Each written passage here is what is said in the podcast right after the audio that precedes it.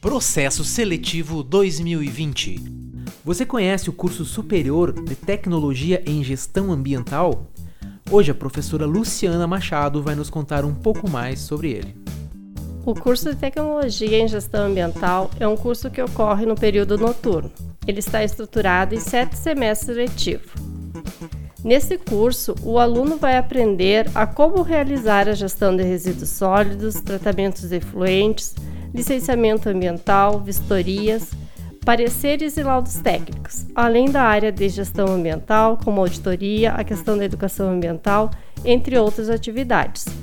No mercado de trabalho, o gestor ambiental ele está em alta. O egresso ele pode atuar em empresas privadas ou prefeituras, ou como autônomo, prestando serviços de consultoria em diferentes áreas.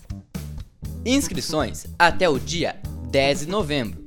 Acesse o site ingresso.ifrs.edu.br.